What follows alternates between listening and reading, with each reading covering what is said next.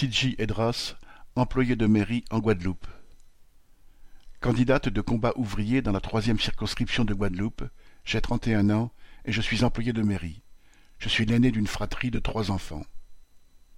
Nous avons été élevés par une mère seule. Elle avait été auxiliaire puricultrice pendant vingt ans avant d'être licenciée en 2012 lorsque la crèche où elle travaillait a fermé ses portes. Depuis, elle n'a jamais retrouvé un travail stable. À cinquante-neuf ans, elle enchaîne les CDD. C'est la situation de ma mère qui m'a définitivement dégoûté de la société injuste dans laquelle nous vivons. Je me présente pour faire entendre le camp des travailleurs. Aux Antilles, la situation des travailleurs et des plus modestes est pire qu'en France hexagonale. Le chômage y est trois fois plus élevé, les prix des produits alimentaires est doublé, voire triplé, alors que les revenus sont en moyenne plus faibles.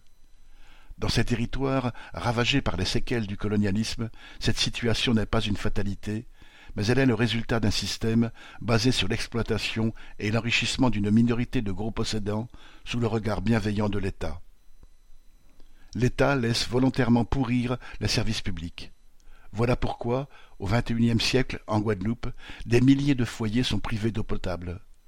Voilà pourquoi l'hôpital tombe en ruine et les ordures ménagères ne sont pas ramassées régulièrement.